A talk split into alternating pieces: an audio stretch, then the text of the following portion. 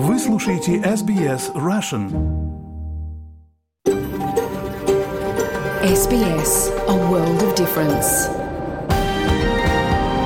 You're with SBS Russian on mobile, online and on radio. Вы слушаете SBS Russian на мобильных устройствах, в интернете и по радио. Приветствую всех наших слушателей из Австралии и из других уголков мира. Мы видим, что слушают нас во многих странах, и это очень приятно. Спасибо вам огромное, мы работаем для вас. Сегодня понедельник, 12 декабря. Меня зовут Светлана Принцева, и со мной в Сиднейской студии работает Виктория Станкеева. Программа на русском языке радио СБС в прямом эфире. Мы начинаем. И там была такая трогательная, интересная картинка два игрока, друзья, они играют оба в команде Реал Мадрид. Казимиро, бразилец, и Лука Модрич, диспетчер сборной Хорватии, они обменялись футболками после первого тайма. А после матча Казимиро, несмотря на всю горечь поражения, он подошел, тепло поздравил Луку Модрича с победой и э, обнял его. Чемпионат мира по футболу движется к завершению, а наш спортивный обозреватель из Мельбурна Леонид Сандлер смотрит все матчи, чтобы рассказать вам о самых ярких поединках, а также около футбольных интересных событиях. Только что записали его комментарий, послушаем совсем скоро. Также поговорим о приговоре российскому оппозиционеру Илье Яшину и о реакции на вопрос журналиста о таком большом сроке Владимира Путина. Еще вас ждет материал о том, как австралийские пожарные используют технологии искусственного интеллекта для более эффективной борьбы с лесными пожарами. Послушаем новый эпизод нашего подкаста «Я русский, я против войны», в котором русскоязычные жители Австралии выступают против войны в Украине. А еще в эфире интервью с основательницей Академии по подготовке к тесту английского IELTS Татьяной Грин. Она рассказала и о работе своей академии, о том, с какими трудностями им пришлось столкнуться с начала войны в Украине, а еще о новшествах в сдаче экзамена IELTS и дала советы по подготовке к этому тесту. Программа на русском языке «Радио СБС» в прямом эфире. Меня зовут Светлана Принцева. На выходных стало известно о приговоре российскому оппозиционеру Илье Яшину. Мы упоминали об этом в субботних новостях. А сейчас расскажем подробнее слово Михаилу Комодовскому.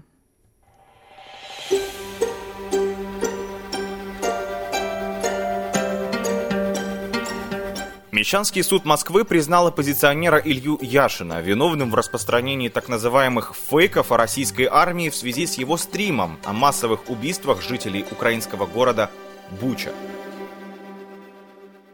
Итак, Яшин приговорен к восьми с половиной годам лишения свободы в колонии общего режима. Прокурор для него запрашивал 9 лет лишения свободы. Яшин настаивает на том, что он невиновен и на том, что его уголовное преследование политически мотивировано. Он один из самых известных российских оппозиционеров, не уехавших из страны. Восемь с половиной лет – это самый жесткий в истории приговор по делу о так называемых фейках об армии. Предел наказания по этой статье – 10 лет. Судья, когда зачитывала приговор, полностью процитировала слова Яшина, сказанные им во время стрима, в том числе и его фразу, далее цитата – Думаю, что многих людей попытаются обвинить в распространении фейков. Приговор должен был быть оглашен еще 7 декабря, однако его оглашение перенесли из-за сообщения о минировании здания. На судебное заседание вновь пришли десятки людей, чтобы поддержать Яшина. В зал суда, правда, не смогли попасть все, поэтому трансляцию организовали в отдельном кабинете. По версии стороны обвинения, Яшин совершил преступление 7 апреля во время прямой трансляции на своем канале в YouTube. Оппозиционер приводил свидетельство того, что жители Бучи убивали российские военные. Но также он и разбирал аргументы российской стороны, которая настаивает на своей непричастности и невиновности. Мол, убивали не мы, и все, что произошло, это якобы фейк. В зале суда Яшин выступил с речью, предлагаю послушать. Я как выпишу приговор. Ребят, не расстраивайтесь, все нормально. Если кто-то думает,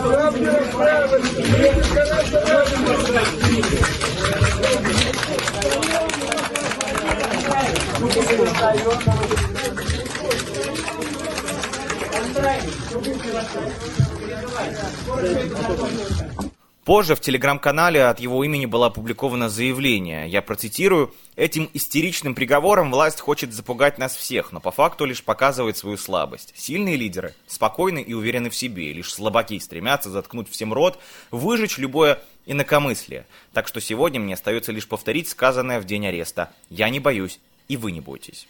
Предыдущий самый жесткий приговор по статье о фейках был вынесен муниципальному депутату по Красносельскому округу Москвы Алексею Горинову. Его приговорили к 7 годам лишения свободы за то, что он назвал вторжение России в Украину войной. Российские власти продолжают называть ее специальной военной операцией. Даже несмотря на то, что это является ничем иным, как полномасштабной войной. Яшин же был депутатом того же муниципального собрания. А считаете ли вы приговор Яшину справедливым? Своими мнениями делитесь на наших страницах в социальных сетях, в том числе в Facebook, SBS Russia. Ну а пока оставайтесь на волнах радио SBS. Это был Михаил Комадовский. И да, заходите на нашу страницу в Facebook SBS Russian. Материал там уже размещен. Можете поделиться своим мнением в комментариях. Также издание «Медуза» пишет о том, что в этот в тот же день журналист «Коммерсанта» Андрей Колесников спросил у президента Владимира Путина о вынесенном приговоре на брифинге по итогам визита Путина в Бишкек. Давайте послушаем, что ответил Путин. Сегодня Илья Яшин получил... Кто такой? Э, э, блогер. А э, получил восемь с половиной лет по статье о фейках. Вам не кажется, что за слова Восемь с половиной лет, но это какой-то зверский срок. Значит, мне, э, значит, знаете, как в народе говорят, если кажется, надо креститься. Э, я все-таки э, базовое образование получил в Ленинградском тогда государственном университете. И хочу вам сказать, что вмешательство в деятельность судов считаю абсолютно недопустимым. Подвергать сомнению решения суда считаю нецелесообразным. Есть определенные законом обозначены права защиты э, граждан, э, так как они хотели бы это делать, можно обратиться, обратиться на вышестоящую инстанцию. Адвокаты э, господина Яжина наверняка знают, как им надо поступить. Медуза отмечает, что Путин неоднократно делал вид, что не знает многих известных людей в России. В 2010 году на одной из встреч, где присутствовал лидер ДДТ Юрий Шевчук, Путин спросил у музыканта, как вас зовут. Кроме того, Путин неоднократно отказывался называть фамилию политика Алексея Навального и вместо этого, например, говорил «тот персонаж». Идем дальше и возвращаемся в Австралию. Лето 2019-2020 года не так просто забыть австралийцам. Жители юго-востока страны много раз наблюдали пугающее красное небо, когда воздух наполнялся клубами дыма от лесных пожаров. В этом году на помощь официальным службам приходит искусственный интеллект, чтобы помочь лучше понять, как распространяются пожары и также улучшить борьбу с ними. Подробности по материалам службы новостей СБС. В то время как люди провожали 2019 и встречали 2020 год, Джек Иган сражался за свой дом. Я знал, что если я приму неверное решение, то я погибну. Джек и его партнерша Кейт не пострадали, но их дом в городке Роздейл на юге Нового Южного Уэльса превратился в руины. Как и дома многих людей, пострадавших от лесных пожаров черного лета, которые унесли более 30 жизней. Спустя почти три года люди достраивают новые дома на том же месте, и вот нависла новая угроза лесных пожаров. В тот день только в нашем регионе было потеряно 500 домов. Когда начнется очередной лесной пожар, мы будем знать, чего ожидать, если дела пойдут плохо. We will know what we can expect if things go badly. И эксперты, такие как доктор Саймон Хемстра из Совета пожарной и аварийной службы Австралии, говорят, что недавняя дождливая погода тоже оказала влияние на то, каким будет этот летний сезон. То, к чему она привела, так это к очень большим объемам травы, потенциального горючего материала. И по мере того, как лето вступает в свои права, и у нас начинаются более засушливые дни, трава высыхает и становится для нас очень серьезной опасностью. В сентябре этого года изменения в системе оценки пожарной опасности привели ее в единство по всей стране и объяснялись более чем на 10 разных языках. Теперь пожарные службы заняты изучением того, как искусственный интеллект может помочь в их работе. Снова говорит господин Хемстра. Эта новая технология может значительно улучшить нашу способность тушить новые пожары. И чем меньше пожаров на местности, тем меньше вероятность того, что возгорания разрастутся до больших размеров и окажут сильное влияние, угрожая собственности и жизни. Pano AI, базирующаяся в Америке, является одной из нескольких компаний, которая занимается разработкой и внедрением в этой области технологии искусственного интеллекта. При обнаружении возгорания информационный центр компании подтверждает и отправляет предупреждение в течение нескольких минут. Пресс-секретарь Арвин Сатьям говорит, что это может помочь службам во многих отношениях. У них гораздо больше видимости всего ландшафта, у них есть возможность исследовать окружающую среду, оценивать объем горючего материала на местах, понимать после происшествия, как оно развивалось и что мы можем сделать лучше в следующий раз. В настоящее время технология применяется в Нуссе на севере Квинсленда и в районе Риверина в Новом Южном Уэльсе – говорит Клэр Стюарт, мэр Нусы. Прогрессивные технологии могут творить чудеса во многих областях, и это, безусловно, изменит правила игры в отношении предотвращения, тушения пожаров и смягчения их последствий. Это еще один шаг в направлении эффективной борьбы с будущими лесными пожарами. Информация подготовлена по материалам Франчески де Нучио из службы новостей СБС. На русский язык перевела и озвучила Светлана Принцева для СБС Russian. Вы слушаете СБС Russian. У микрофона Светлана Принцева. Чемпионат мира по футболу еще не закончился, хотя уже близится к своему завершению, и мы продолжаем следить за ситуацией на футбольных полях в Катаре вместе с нашим спортивным обозревателем из Мельбурна Леонидом Сандлером. Леонид, здравствуйте. Доброе утро. Ну, давайте начнем пожалуй, с наиболее такого интересного. Все матчи были колоссально интересны, наиболее драматичного и э, по качеству наиболее такого высокого качества – матча между историческими соперниками в футболе сборной Аргентины, двухкратными чемпионами мира и сборной Голландии. Перед матчем старший тренер сборной Голландии Луис Ван Гал, который работает э, с одним из лучших клубов в Англии, он э, довольно неуважительно, я бы сказал бы, выразился в одном из своих интервью перед матчем о сборной Аргентины. Но и он сказал такую интересную вещь, что он знает, как остановить легенду аргентинского футбола, капитана сборной Аргентины Лионеля Месси. Он посчитал, что его нужно просто оставить без мяча, и тогда будет все в порядке. Голландия сможет э, что-то сделать с Аргентиной. Ну и, э, в общем-то, тренерская тактика Луиса Вангала работала до какого-то момента. Голландцы, они как бы передавали по этапу Лионеля Месси, прикрывали его один игрок, Лионел ходил куда-то немножко вглубь поля, ее прикрывал другой игрок сборной Голландии. Но, как обычно, среди гениев а Леонел Месси, безусловно, гениальный футболист. Э, и какой-то небольшой маленький момент, и опять Месси они упустили, он не забил гол, но он раз, отдал роскошный пас в разрез, и таким образом аргентинцы в конце первого тайма открыли счет. В общем-то, они доминировали матч. Голландцы играли очень хорошо. Во втором тайме счет стал уже 2-0. И тогда Луис Вангал провел несколько замен, и на поле вышли высокорослые игроки сборной Голландии. И один из этих игроков головой прекрасно забил гол, почти 2 метра высокий футболист, забил гол, и у голландцев э, луч надежды, который они совершенно великолепно использовали на последней минуте матча. Дополнительное время на 99-й или на 100-й минуте было добавлено к основному времени 9 или 10 минут был штрафной сборной Голландии. Голландцы провели блестящую домашнюю заготовку. Они просто разыграли штрафной удар, просто фантастический гол. На последней минуте голландцы неожиданно сравняли счет. Матч был переведен в экстра тайм, 30 минут. Аргентинцы, в общем-то, контролировали ход матча, но они были шокированы, что происходит. Вроде они должны были идти в раздевалку, победив э, голландцев. А нет.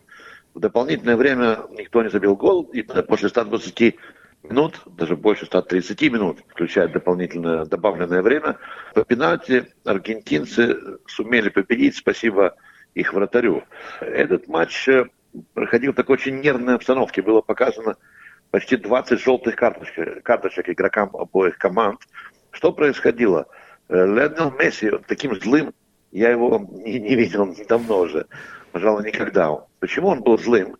Он после матча пресс-конференции сказал, что игроки сборной Голландии перед матчем, во время проведения пенальти, они все время провоцировали как-то аргентинцев, там пытались толкнуть, пихнуть, что-то говорили. Ну и, конечно, аргентинцы тоже, в свою очередь, очень так они были, они были настроены так, такие... Заряженные. Памп как говорится. Так, горячие. Несколько раз после желтых карточек с обоих сторон э, один игрок сборной Аргентины, он ударил мяч в сторону скамейки сборной Голландии, и сборной Голландии игроки выскочили на поле, там была небольшая потасовка, и игроки, даже интересно, которые не играли в матче, они получили желтые карточки, не, не выйдя, не сыграв ни минуты, они получили желтые карточки. Когда аргентинцы победили по пенальти, эти кадры обошли все средства массовой информации, очень интересно, аргентинцы, они там начали прыгать, там показывали всякие жесты в сторону Луиса Вангала, и скамейки запасных э, команды Голландии. А Леонел Месси сказал Луису Вангалу, как бы в сторону его сказал, ну что, остановил меня?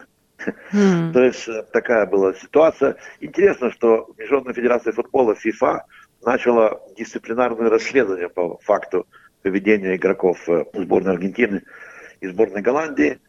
И ясно, что будут какие-то штрафы. 23 из 26 футболистов сборной Аргентины играют в двух топ-лигах мира в Англии и Франции. 11 а игроков из сборной Голландии играют в этих топ-лигах. Но теперь давайте перейдем к другому матчу, еще одному матчу четвертьфинала. Матчу тяжеловесов. Монархия против республики. Англия против Франции. Ну, в общем-то, эти страны, они всегда ярые соперники в футболе.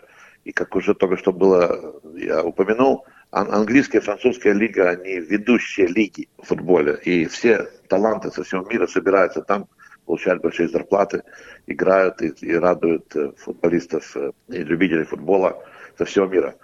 Интересно, что в сборной Англии 100% игроков играют в Англии и во Франции. Англия большая страна, как мы знаем, 56 миллионов, монархия. Франция чуть больше, 67 миллионов, республика. Англия была чемпионом мира в 66 году, очень много лет назад. Франция действующий чемпион мира и двукратный чемпион мира. Они выиграли в 1997 году и в 2018 в России. То есть они, э, как говорится, defending world champions, защищают свое звание. Этот матч был э, колоссального накала, высочайшего качества. Я бы сказал, бы Англия и Франция, они были достойны друг друга. Если бы это был матч в финале, было бы приятно для болельщиков обеих стран. Сначала Франция открыла счет э, отличным ударом из-за предела штрафной площадки – Э, потом э, Англия забила гол с пенальти. Капитан сборной Англии Кейн забил с пенальти гол. И немножко неаккуратно сыграли защитники сборной Англии. Они оставили нападающего сборной Франции Оливера Жиру, и который головой забил гол. Интересно, что Оливер Жиру играет он сейчас во Франции, в французской лиге, а играл в Англии. И его ну, можно сказать, отвергли там в Англии, и он перешел во французский клуб. И таким образом как бы отомстил своим бывшим товарищем. Англия имела шанс сравнять счет. Где-то за 7 минут до конца матча был назначен второй пенальти ворота сборной Франции. И опять из 7-метровой отметки подошел капитан сборной Англии Кейн, уже забивший один пенальти.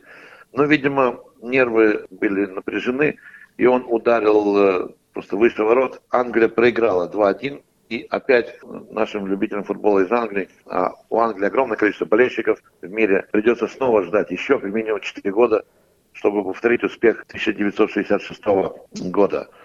Теперь перейдем к матчу Бразилия-Хорватия. Ну, Бразилия есть Бразилия. 215 миллионов жителей, все, уверен, болельщики сборной Бразилии. Играли с Хорватией. Хорватия маленькая страна в центре Европы. Финалист прошлого чемпионата мира в России.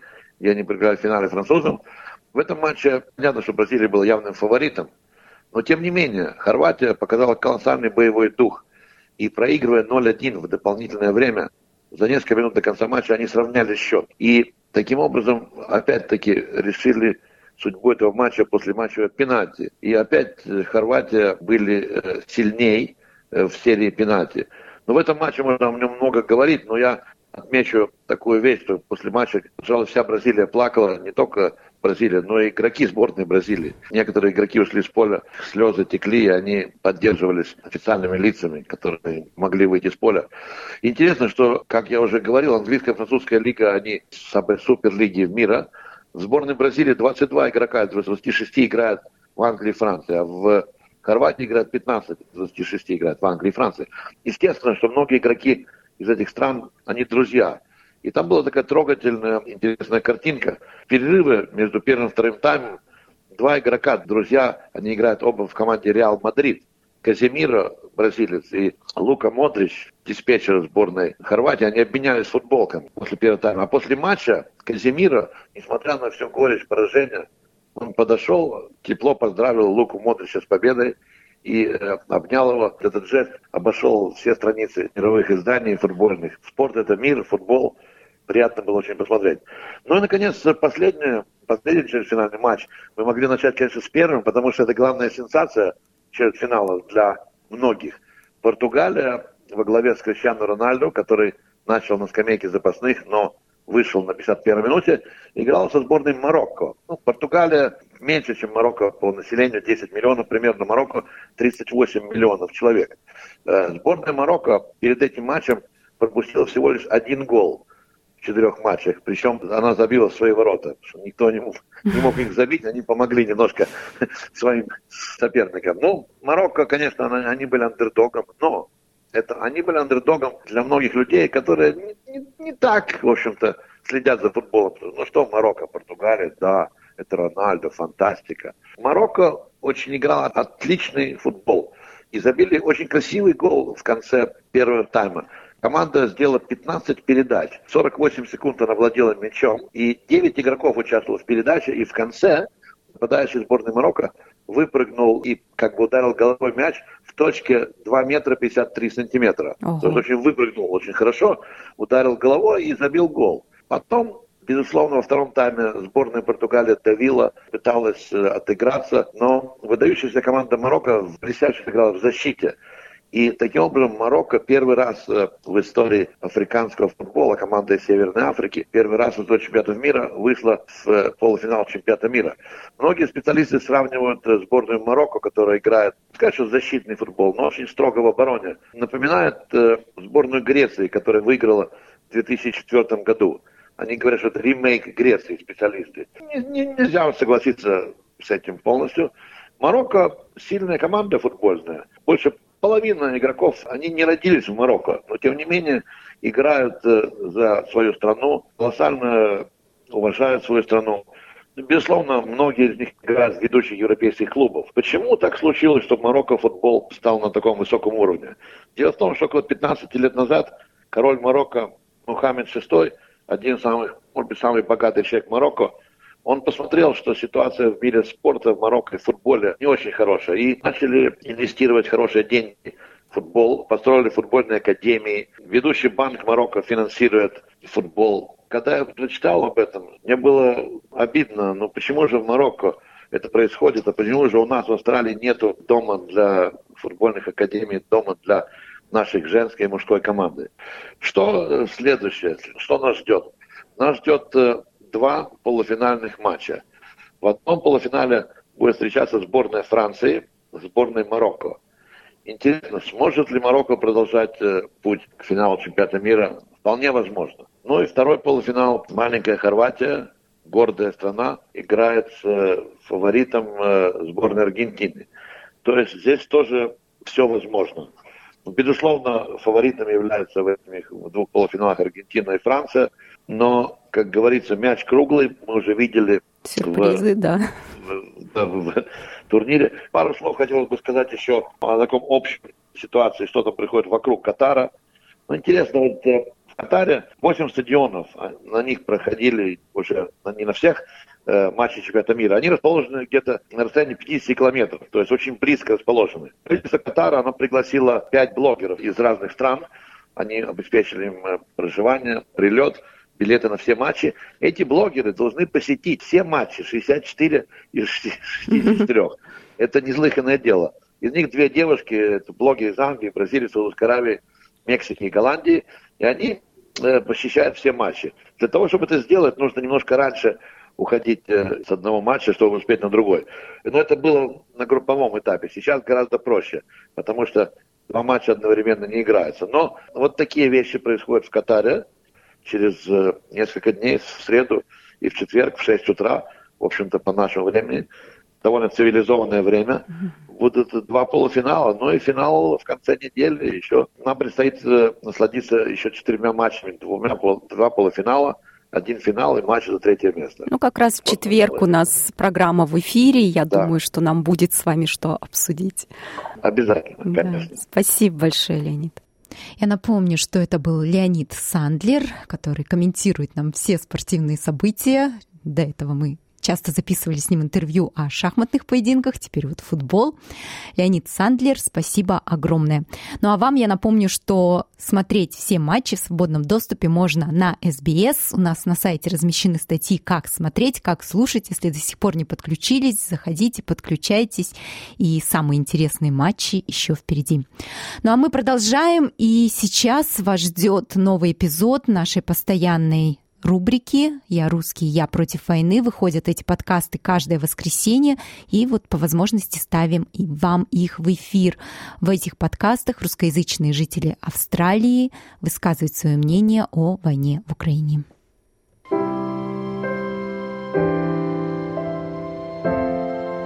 Меня зовут Наталья Лопухова.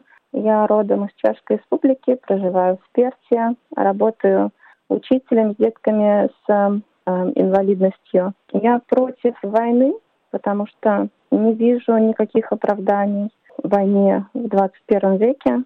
Я считаю, что если политики перестали или больше не умеют договариваться, используя свой интеллект, используя все свои способности обща к общению, коммуникации, то им место, наверное, просто пойти взять швабру и мыть полы.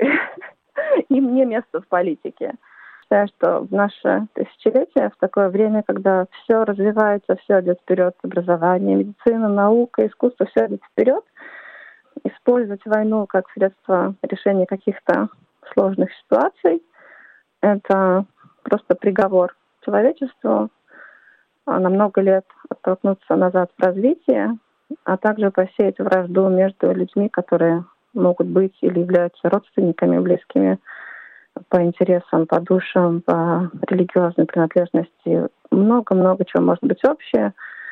Но общие семьи, общие бизнесы. Война — это такой шаг просто в прошлое, в боль, а, в отчаяние, в какую-то темноту. И поэтому я никакими причинами не смогла бы войну оправдать. А, я на своем опыте почувствовала, насколько важно людям с Украины чувствовать, что многие русские имеют такую же позицию, как и они, и они разделяют их боль, что мы, русские, разделяем боль украинцев, да не только украинцев, вообще всех живущих на Украине или вообще как бы испытывающих войну. И эта поддержка им очень-очень важна, чтобы они, наверное, чувствовали, что ну, человечность и человечество вообще не пропало – а, я заметила, что для них это даже, наверное, как-то особенно. У меня знакомые ходят на, средства, на встречи с украинцами, чтобы им как-то помогать.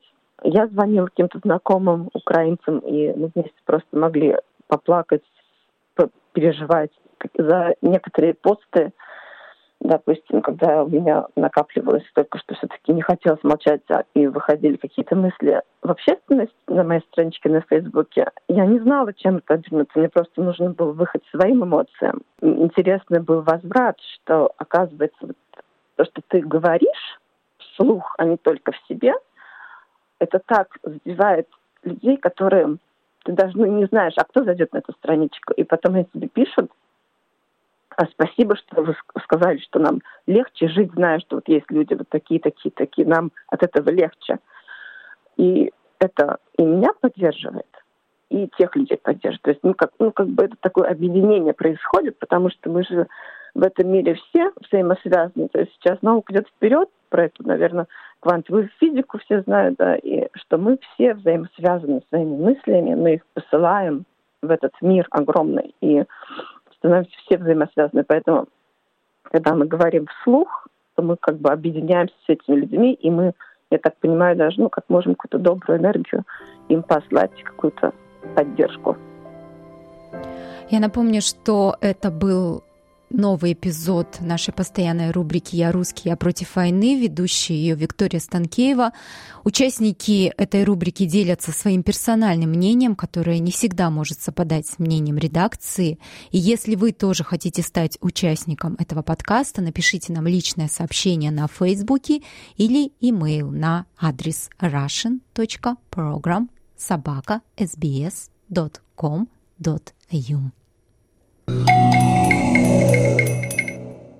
Программа на русском языке, радио СБС в прямом эфире. Огромное спасибо, что слушаете нас.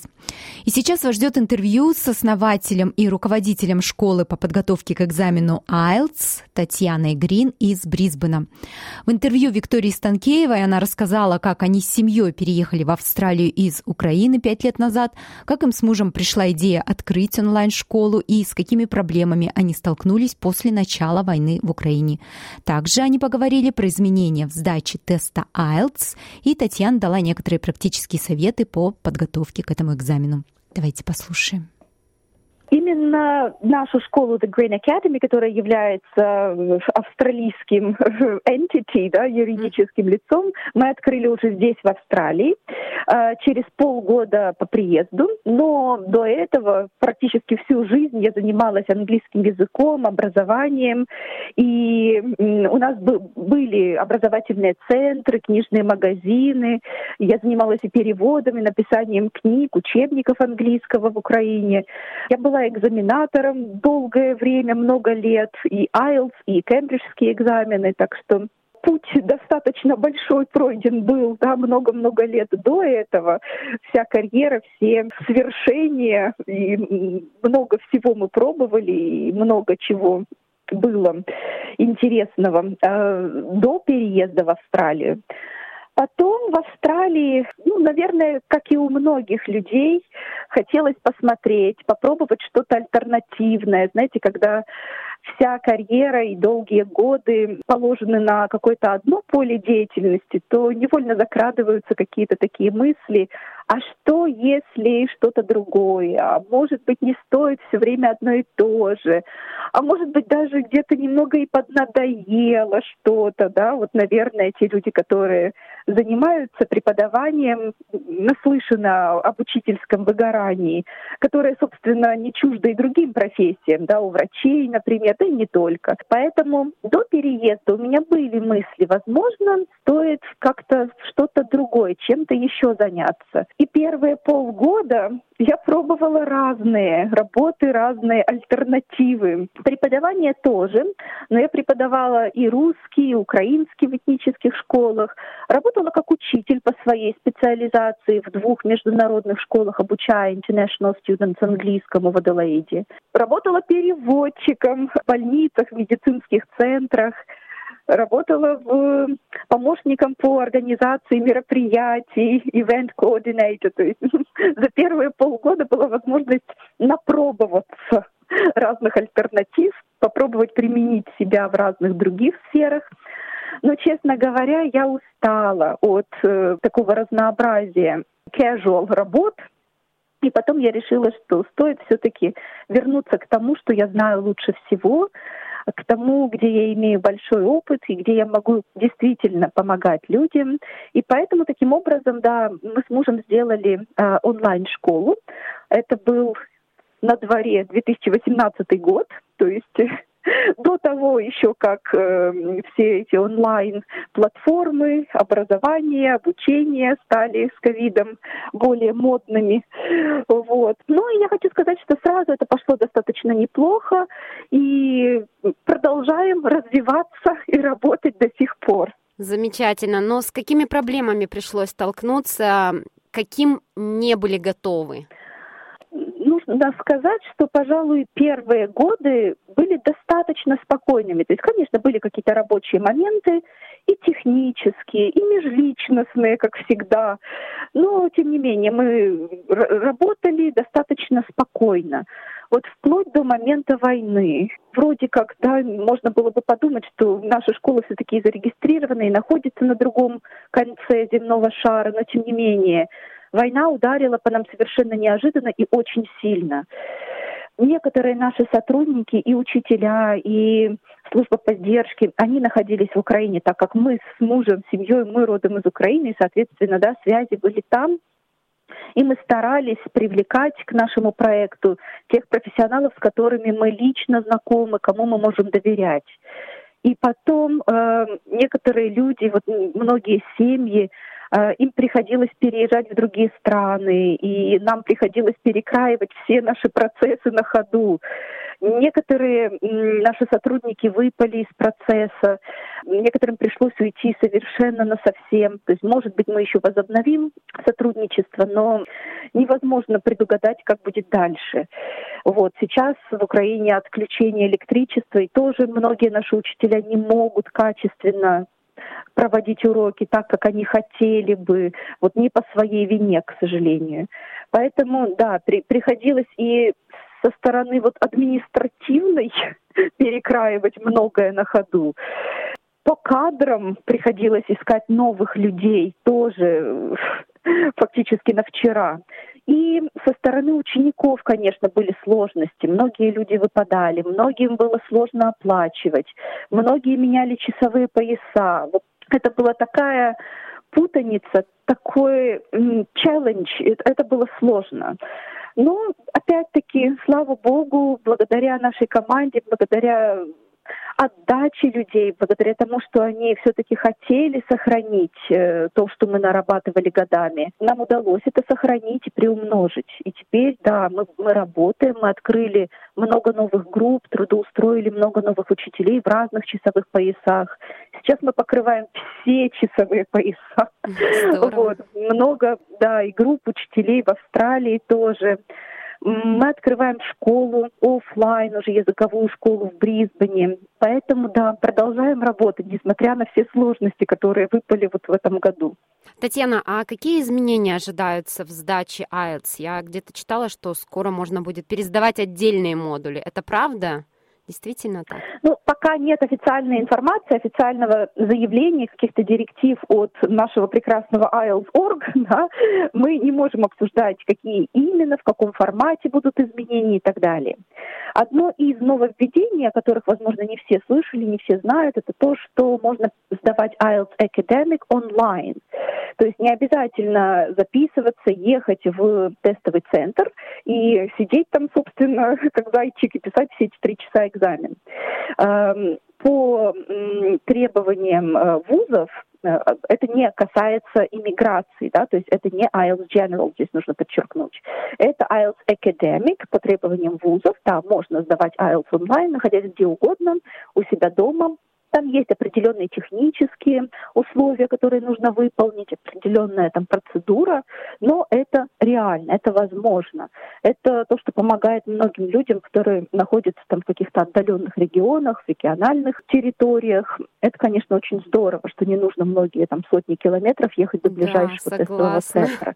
Я помню, что да. мы ездили во Владивосток, чтобы сдавать а свое время. Ну, это 2000 вот, да, километров. Вы на себе прочувствовали, да, насколько это может может быть э, непросто да, организовать всю жизнь, весь быт, детей как-то распределить для того, чтобы поехать э, и сдать. Да. Многие студенты ездят вот так вот ночными какими-то поездами, а потом утром с поезда на этот экзамен с утра. Э, конечно, голова работает не так э, активно и свежо, как хотелось бы, но вот других вариантов не было. Сейчас вот есть такой вариант. Онлайн все больше и больше распространяется в разные сферы жизни. И вот затронул онлайн IELTS Academic. И это здорово. Наверняка будут новые какие-то нововведения, да, новые возможности в IELTS также, но поживем и увидим, да, дождемся официальных сообщений. Татьяна, ну и последний вопрос. Какие практические советы вы бы дали тем, кто скоро собирается сдавать IELTS? Uh, practice makes perfect. Uh, практика, практика наше все невозможно сдать э, экзамен, например, по вождению, вот я часто сравниваю для того, чтобы донести людям вот эту аналогию, только занимаясь по учебникам, да, даже прекрасно зная правила дорожного движения, ориентируясь по всем картинкам, невозможно просто сесть за руль автомобиля, влиться в дорожное движение и беспрепятственно ехать, и не бояться, и э, комфортно себя чувствовать. Поэтому как в тренировке за рулем, нам нужно потихоньку, постепенно все-таки выезжать сначала на тихие, небольшие улочки, да, под присмотром инструктора, да, параллельно затрагивая своим зрением и дорожные знаки, и зеркала, чувствуя габариты машины, и, и коробку передач, и вот все, все вот эти вот разные, разнообразные факторы, принимая во внимание, все-таки начинать ехать. Точно так же и с экзаменами. Нужно, собственно, начинать тренироваться. И даже если мы не говорим про экзамены, даже если вопрос стоит более широко, собственно, про то, чтобы разговориться, говорить на английском, к сожалению, только по книгам или только вот в знакомой среде, в, в зоне комфорта со своим уже ставшим, возможно, родным преподавателем, не выходя вовне, не общаясь с какими-то другими людьми, к сожалению, невозможно почувствовать себя комфортно и таки добиться желаемого результата. Поэтому, да, нужно выходить из зоны комфорта, нужно практиковаться э, в условиях максимально приближенных к тем, которые, собственно, будут там, в этой зоне вне комфорта, будь то экзамен, мы, соответственно, практикуемся на материалах экзамена предыдущих лет, это так называемые past papers, именно по всей длительности, сложности, учитывая все элементы экзамена, все вот эти тонкости по формату экзамена. Если у вас цель, например, э, найти работу в англоязычной стране, выйти там куда-то в офис, проводить презентации, общаться с клиентами и так далее, соответственно, нужно тренироваться именно вот на эти задачи. Сначала, возможно, отрабатывать вот так вот э, за руку с инструктором, а потом все больше и больше сепарироваться и расправлять собственные крылья. Вот так вот я бы сказала, да. Практиковаться и идти в большой мир. Я напомню, что это была основатель школы по подготовке к экзамену IELTS из Брисбена Татьяна Грин. Интервью записала Виктория Станкеева. Хочу пожелать огромной удачи всем, кто сейчас готовится к сдаче теста IELTS, и потому что помню, насколько это сложно и стрессово. Пусть у вас будут те результаты, на которые вы рассчитываете. Ну а наша программа подходит к концу, и я сейчас напомню вам главные новости на сегодня. Австралийский парламент будет созван на этой неделе, поскольку продолжаются продолжаются дебаты по поводу запланированного федеральным правительством ограничения цен на газ. В США арестован мужчина, обвиняемый в подготовке самого смертоносного террористического акта на британской земле. И Дмитрий Медведев пригрозил Австралии и Новой Зеландии мощными средствами поражения. Об этом он написал в своем телеграм-канале. Вот такие главные новости на сегодня. Полный выпуск новостей уже на сайте. Если пропустили в нашем прямом эфире, заходите, послушайте отдельный выпуск новостей. Ну и вообще подключайтесь на нашу страницу в Фейсбуке, заходите, пишите нам сообщения. Мы всегда рады обратной связи SBS Russian. И слушайте нас на любой подкаст-платформе, также SBS Russian. Спасибо большое, что были с нами сегодня. Меня зовут Светлана Принцева. Также для вас сегодня работала Виктория Станкеева. Хорошей вам недели и до встречи на волнах радио SBS.